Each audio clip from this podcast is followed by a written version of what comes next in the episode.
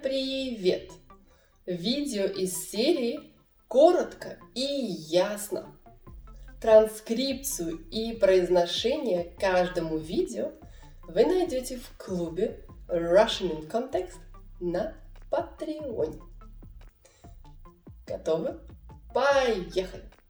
Если кто-то заболел, что сказать?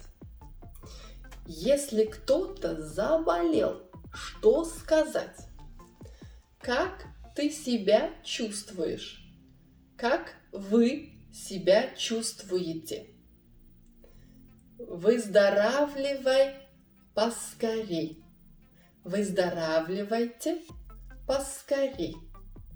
Не болей. Не болейте. Поправляйся. Поправляйтесь. Поправляйся поскорей. Поправляйтесь поскорей. Скорейшего выздоровления. Не болейте, поправляйтесь поскорей. Пока-пока.